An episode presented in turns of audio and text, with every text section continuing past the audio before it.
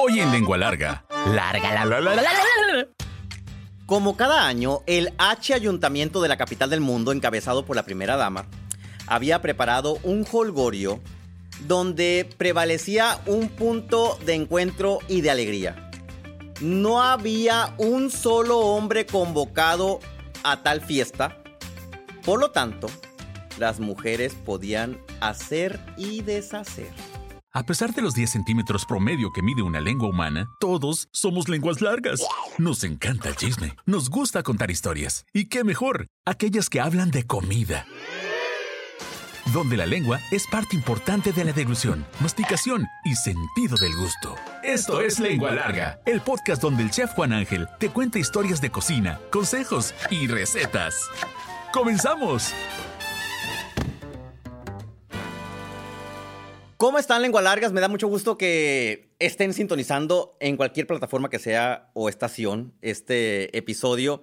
Y voy a empezar rápidamente leyendo los comentarios. Gracias hasta Baja California. Mando un saludo. Dice, me sacaste lagrimitas en el, eh, en el, en el podcast de las tortillas de harina. Pues yo era muy sangrona con la comida y me, me reflejé en lo que dijiste. Escuchen el episodio anterior para que vean más o menos de qué se trata. Ahora que ya no tengo a mi mamá, valoro lo que sacrificaba para hacernos comida, ya que también trabajaba en la casa de costurera. Ojalá, y pone entre paréntesis, suspiros, es decir, de... Me encanta que, que- hagan toda esta parte de la... eh, creo que es onomatopeya. Sí, ¿verdad? Ojalá, saludos a mi maestro de literatura Alejandro Ramírez, de semántica y de semiótica también. Ojalá y la tuviera conmigo para ahora sí saborear su rica comida.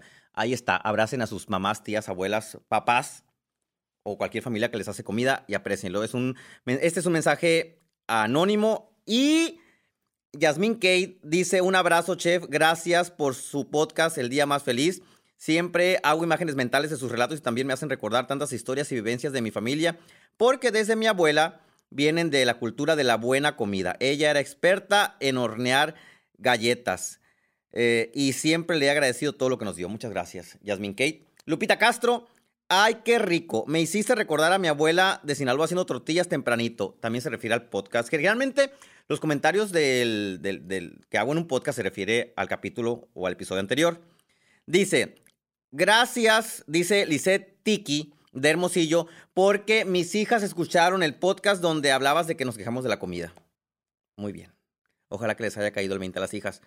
Desde, desde Puerto Peñasco, Francisco Nava, siempre que voy saliendo de mi trabajo, escucho el podcast. Y me doy cuenta que es usted. Lo escucho en la radio, dice. Muy buenas experiencias. Gracias, Francisco Nava. Se escucha también a través de Radio Sonora. Rosita Huitrón de Hermosillo me recordó a mi mamá y a mis hermanos que hacíamos tortillas de harina. Ya no tengo a mi mamá, pero reuniré a mis hermanas para hacerlas. Eh, ese mensaje se lo mandé a Daniel cuando recién llegó eh, el productor y le digo, con eso, ya valió la pena el episodio anterior. Con que se lleve a cabo esa reunión. Ojalá que nos inviten. Flor Villa de Navojoa, me hiciste volver a mi infancia eh, en el rancho, tal cual la hornilla, pero allá eran de barro. Así hacía mi, ahí hacía mi abuela las tortillas, pan, coricos, etcétera. Muchas gracias, Flor Villa de Navojoa. Rosángela García, quisiera decirte tantas cosas de este podcast. También para, para mí han sido los días más felices en compañía de mi mamá y de mis tías. Aquí va una de tantas. A mí no me gusta el menudo, pero mi mamá y mis tías se juntaban en casa a limpiarlo. Para mí era una fiesta, me, me encantaba ayudar, aunque no lo comiera y lo recuerdo perfecto. Muchas gracias, Rosángela. Y por último, hasta Coahuila, Wendy Ferrell dice, me encantan todos los episodios de Lengua Larga. Eh, cada que escucho uno estoy preparada para recibir un platillo lleno de risas, llantos, melancolía, nostalgia o simplemente el recuerdo de anécdotas parecidas en mi infancia. En el próximo episodio regálame un saludo. Ahí está, dedicado para Wendy Ferrell y familia. Eh, casi siempre los escucho cuando estoy preparando la comida para la familia. Este, le mando un gran abrazo. Hasta Coahuila, para la familia de Wendy y para Wendy Ferrell. Un abrazo. Ahora sí iniciamos. A picar cebolla. Lengua larga, la la la la. Águeda, ¿no está Nachito por ahí?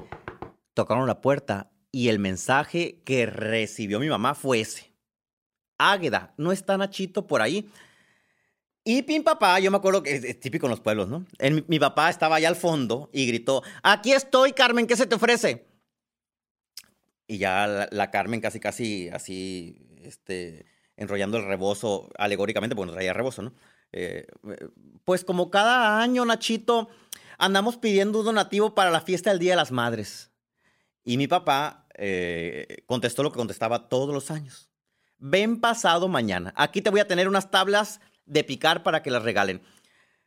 Los preparativos para el festejo del Día de Madres en la capital del mundo empezaba más o menos un mes antes, por ahí el 10 de abril.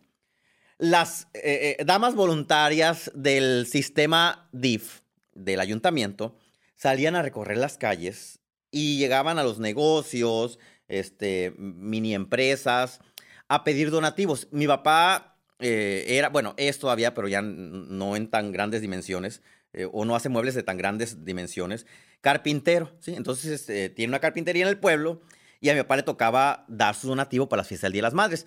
Y siempre daba tablas de picar. O sea, hacía tablas de picar de madera de pino, hacía una, una tabla eh, con dos tablitas abajo, de unas patitas, y eso regalaba. Y, también iban, por ejemplo, a la Barrotes, a la Conachuma, a la Conazupo, a la tienda de Avelino y a todas partes a pedir algo que regalar. Quienes eran falluqueras vendían, pues también daban su aporte. Quienes venían del otro lado también daban su aporte. Y así se juntaban los regalos para la fiesta del Día de las Madres. Imagínense, eh, si el DIF nacional no tiene dinero, menos el, el, DIF municipal, pues no, y menos para hacer una fiesta y con qué justificar una fiesta para todas las mamás. Pero había en ese evento un punto de encuentro y coincidencia que hacía que se movieran todos los engranes para lograr esa fiesta con el menor derroche, bueno, no ni derroche, con el menor gasto posible, ¿sí? De, de parte de la administración municipal. Ese punto de encuentro y de coincidencia era que ningún hombre, ningún hombre estaba invitado a la fiesta, ni tampoco estaba en medio de la organización. O sea, ni el alcalde, pues, esposo de la primera dama que encabezaba el sistema DIF, metía las manos. Nadie. Indirectamente, pues quienes obsequiaban algo sí. Pero no tenían que ver directamente en la organización de la fiesta, ni en el servicio durante la fiesta, ni en la realización, ni en el disfrute de la fiesta. Era un evento organizado solo para mujeres. Ni en el show de solo para mujeres, eh, yo creo que suceden esas cosas, ¿no? De que no entraba ni un hombre. Ni, ni un hombre. Cuando llegaba el 10 de mayo, era más o menos como las 7 de la tarde, el sol ya estaba eh, ya a punto de ocultarse por completo. Y si ustedes andaban en la calle, 10 de mayo en el pueblo, eh, ahorita sigue sucediendo, pero no de esa manera empezaban a ver que se abrían las puertas de las casas, así exactamente, 7 de la tarde. Si ustedes se paseaban, eh, yo me acuerdo que andaba en la bicicleta a veces y pasea, pasaba por la casa de la Clara y se abría la puerta a las 7 de la tarde. Y luego por la casa de la Marta y se abría la puerta a las 7 de la tarde. Y luego pasaba por la casa de la Adelina y se abría la puerta a las 7 de la tarde. Y pasaba más adelante por la casa de la profesora Reina y se abría la puerta a las 7 de la tarde. Y todas las mujeres, mamás, salían de sus casas a las 7 de la tarde a invadir las calles del, del pueblo. Y era impresionante que uno pasaba en la bicicleta y le daba el aroma perfume de, las mujeres. O sea, e, e, e, ese aroma que indica que va a haber fiesta. Y que se pusieron sus tubos, sus ganchos, brochos, moños, vestidos mejores, acompañados de buen perfume, o de una talqueadita de talcomaja. Y empezaban a juntarse, salía una mujer y se juntaba con otra, y ya casi llegando al salón para actos cívicos, llegaban en grupos. Y en dichos grupos tomaban asiento en las mesas. Había mesas en el Salón para Actos Cívicos, el Casino del Pueblo. Había mesas designadas este, para todas las mujeres, pero esas mesas las ocupaban conforme iban llegando en grupos. Obviamente, en las mesas no había panistas sentadas con priistas, pues no, o sea, no había de los mismos partidos políticos. Las mujeres, eh, acorde a quien, por quien habían votado, porque digo, si estaba el PRI, en la, en la presidencia municipal en ese momento, claro que también iban las panistas, ¿no? Y las morenistas también iban. Era una fiesta para todos, pero no se sentaban juntas. Entonces llegaban este, y me van a decir, ¿y tú cómo sabes si nunca fuiste a esas fiestas? Uno se entera de todo. No, hay necesidad de ir a esas fiestas. Mi mamá sí iba. Entonces eh, llegaban y empezaban así, ay, mira, ahí está, ahí está el grupo de Latina, de Latina Andrés, que en paz descanse. Eh, de Latina Andrés es... Mm, Es. No, no, no, no, no. Mira, allá está la Clara, es panista. No, vamos a sentarnos con la Clara. En, en, en, en la mesa había un florero y la regla era, la primera que llegue a sentarse en la mesa se queda con el florero. ¿sí? Era una regla. Y si esa mujer se levantaba y se iba porque tenía una emergencia y la fiesta apenas iba empezando, la mesa se quedaba bichi y se llevaba el florero y, y- y ella salía con todo el florero a pesar de que la fiesta ni siquiera había empezado. Regla número uno. Bueno, la número uno era que no había hombres. La regla número dos, sin partidos políticos, bueno, o con partidos políticos distribuidos por mesas. Y la regla número tres, el florero era de la primera que se sentaba en la mesa. Después, cuando ya estaba todo corriendo, la fiesta en su mero apogeo, llegaban las almas de la fiesta. Las almas de la fiesta, hagan de cuenta así, película donde se ve la luz así entrando por la puerta y entran las chicas superpoderosas, ¿no? Tal cual la imagen, pero aquí llegaban el grupito de las almas de la fiesta, que eran las que abrían pista, y llegaban con hielera en mano. Llegar con hielera en mano, número uno, no había hieleras. Se ponía la cerveza en cubeta, en baldes. Número dos, las mujeres del pueblo no usaban, o sea, no andaban con la cerveza en la fiesta, ni y transportaban cerveza, ni iban a comprar cerveza al expendio, jamás. Era de tanta confianza el evento que las mujeres, así vestidas, perfumadas, talqueadas, llegaban con su hielera en mano. Y la hielera la metían debajo de la mesa. Y ya sabíamos, o ya sabían, que las que llevaban esa hielera eran las que iban a repartir por debajo de la mesa cerveza gratis. Y aparte iban a poner el ambiente. Eso era a las 7.30. Después de eso venía la coronación de la mamá más longeva del pueblo. En esa ocasión, la mamá más longeva del pueblo se le otorgó a la Yoya de Gonzalo. La Yoya de Gonzalo fue mi maestra de catecismo. Con ella hice la... ¿Qué, hice? No, la confirmación porque me confirmaron... No me acuerdo. Fue mi maestra de, catecismo muy buena. Este, muy preparada. Y a ella, que ya no está con nosotros, en aquel año le entregaron su banda, ¿no? Una banda que decía eh, La mamá más vieja. No sé por qué le ponían así, pero le habían puesto otro nombre. Pu- Pues menos fuertecito, ¿no? La más longeva. O, iba a decir la más anciana, pero está por la misma calle la amargura. Entonces, después de eso, venía la parte más importante, el bailongo. Y sí había, después del bailongo, otra parte más importante, servir la comida. Para servir la comida no había meseros. Traían a chamaquitas del kinder, no, no, no, no, de la secundaria. Y las cham- chamaquitas de la secundaria, pues eran como las que hacían eh, el servicio social o el favor de ir a servir los platos y a ponerlos en las mesas, de tal manera de que no había hombres participando, salvo una honrosa excepción, el grupo de música. En esa ocasión, siempre ponían una grabadora, pues, ¿no? Siempre ponían una grabadora conectada a unas bocinas y, ahí le iban moviendo y cada quien ponía lo que, la música que le quería, que quería, ¿no? Y llevaban un disco o un cassette ya grabado. Pero en esa ocasión echaron la casa por la ventana y llevaron a un grupo norteño de cuatro caballeros. Ahora ya van a saber por dónde me enteré más o menos de cómo corría la buena fiesta. Y tocaron. Y bailaron, y tocaron, y bailaron. Cuando las mujeres les llegó el aroma de la comida, todas tomaron asiento, la música se cayó y llegaron las chicas de la secundaria con sus charolas cargadas con unos platos que tenían repollo con salsa, repollo finamente picado, col blanca ya enjuagada en una esquina del plato con salsa. A un lado había una bolsita de plástico, adentro tenía una tortilla mediana de harina, bueno, eran dos, envueltas en una servilleta de papel con un tenedor y la bolsita atravesada con un palillo de picadientes y debajo de esa bolsita había una porción de frijoles puercos. Y el plato fuerte era una barbacoa de malla. Una que ya les he platicado de ese platillo, una barbacoa que es tipo estofado, trozos de carne, generalmente de pecho res, con papa, aceituna, laurel, orégano, chile jalapeño en escabeche, así licuadito, una cosa muy sabrosa. Pero la estrella, y a lo mejor era la estrella porque se quedaba embarrada o embarrados en la bolsa de, en la bolsa de las tortillas, ¿no? Porque uno levantaba la bolsa de las tortillas y la mitad de los frijoles estaba pegada en la bolsa de las tortillas. Entonces, Yo me acuerdo que me tocó, no en esa fiesta, en otras, así chupar la bolsita de, de- plástico porque estaba la mitad de los frijoles y luego uno ya sacaba la tortilla y la ponía así encima de los frijoles para que absorbieran y luego ya las agarraba así uno con las dos manos y la envolvía y se hacía un burrito. Y con eso iba sopeando el caldito de- de la barbacoa. La fiesta tenía como cierre o como broche de oro la misa. No había misa ahí, no había misa. Esa vez, el, el- el 10 de mayo cayó en sábado.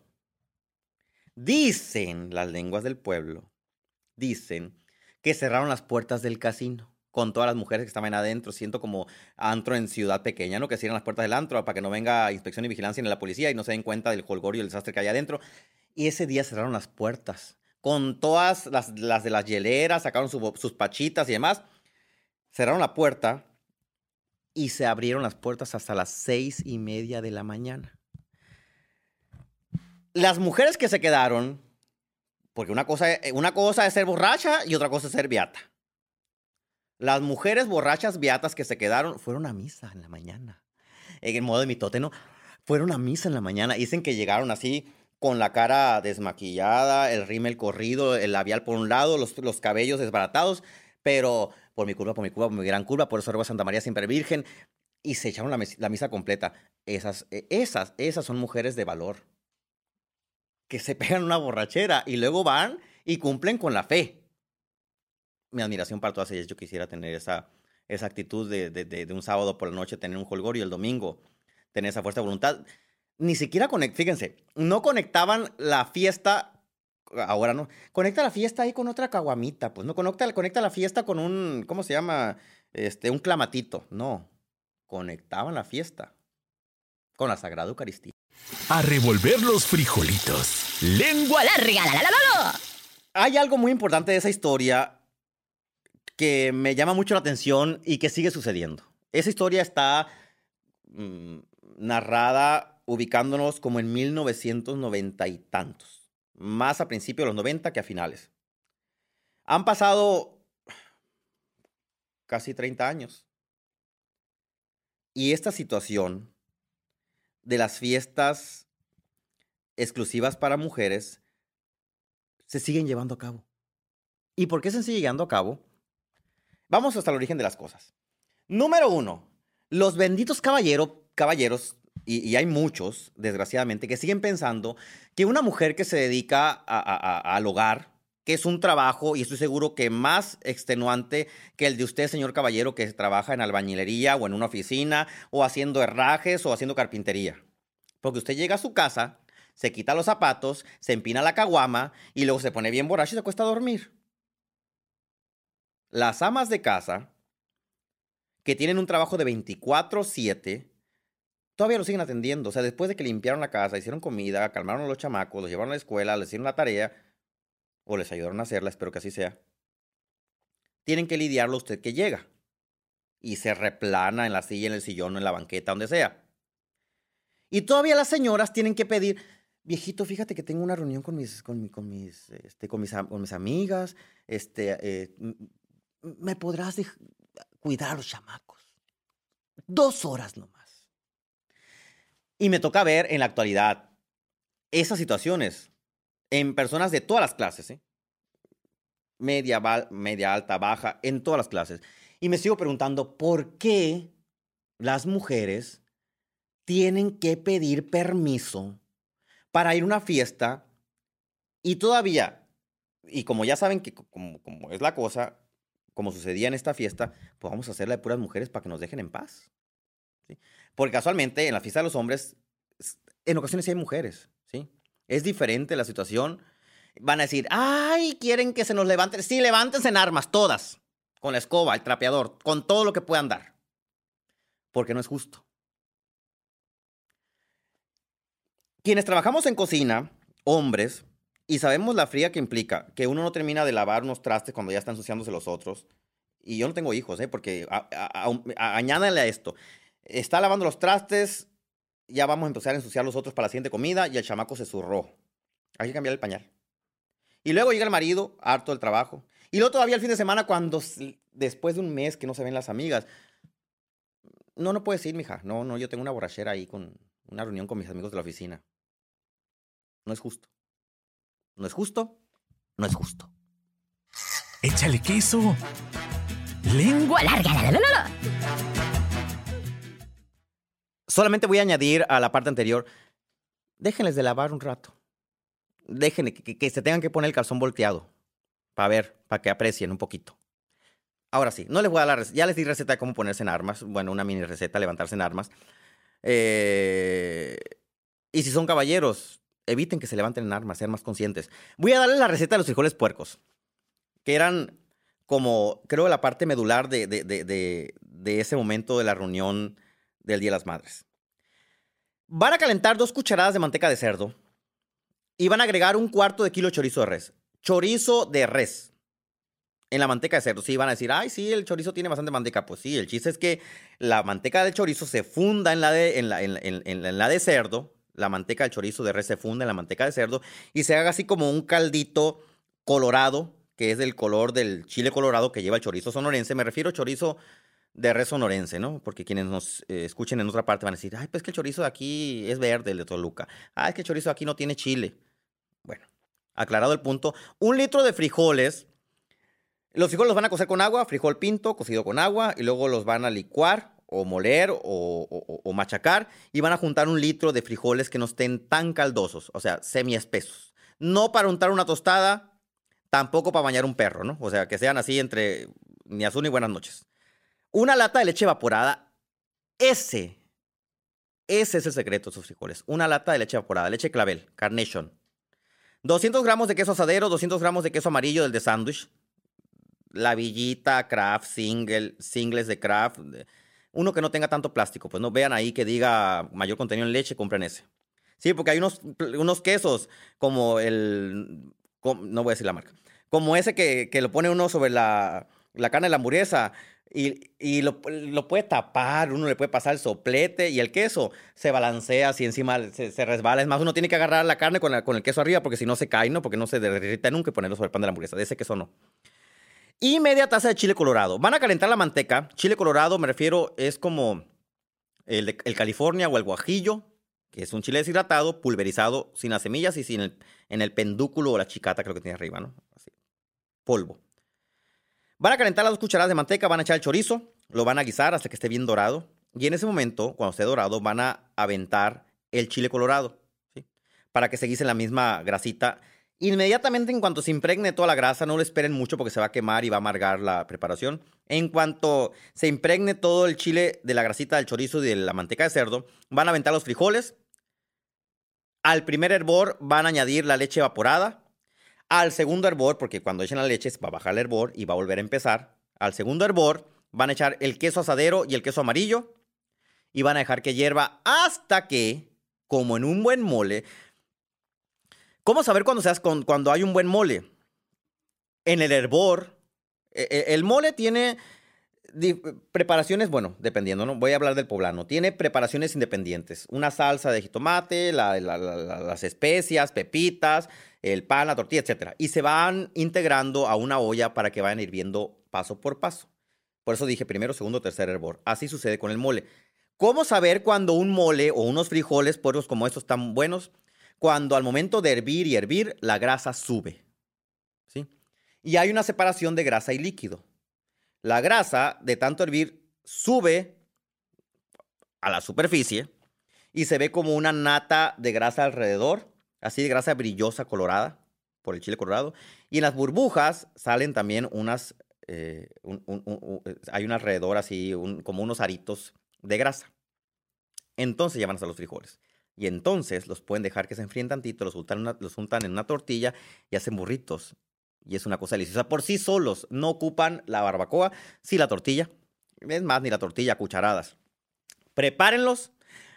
Hagan la, la dinámica con sus hijos de hacer una bolsita de plástico, poner la tortilla, la servilleta, el tenedor y luego ponerle un palillo para que vivan la experiencia y luego les cuentan la historia.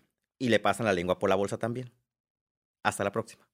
¿Ya te aceptaste como lengua larga? ¿No? Entonces espera el siguiente episodio. Sí, bienvenido al club. Sigue al chef Juan Ángel en Facebook, Instagram, YouTube, Twitter, OnlyFans. What the f is Uy, no, eso no. Busca recetas, cocina con él e interactúa. Búscalo en todas las plataformas como Chef Juan Ángel. Afila la lengua larga para el siguiente episodio. ¡Adiós!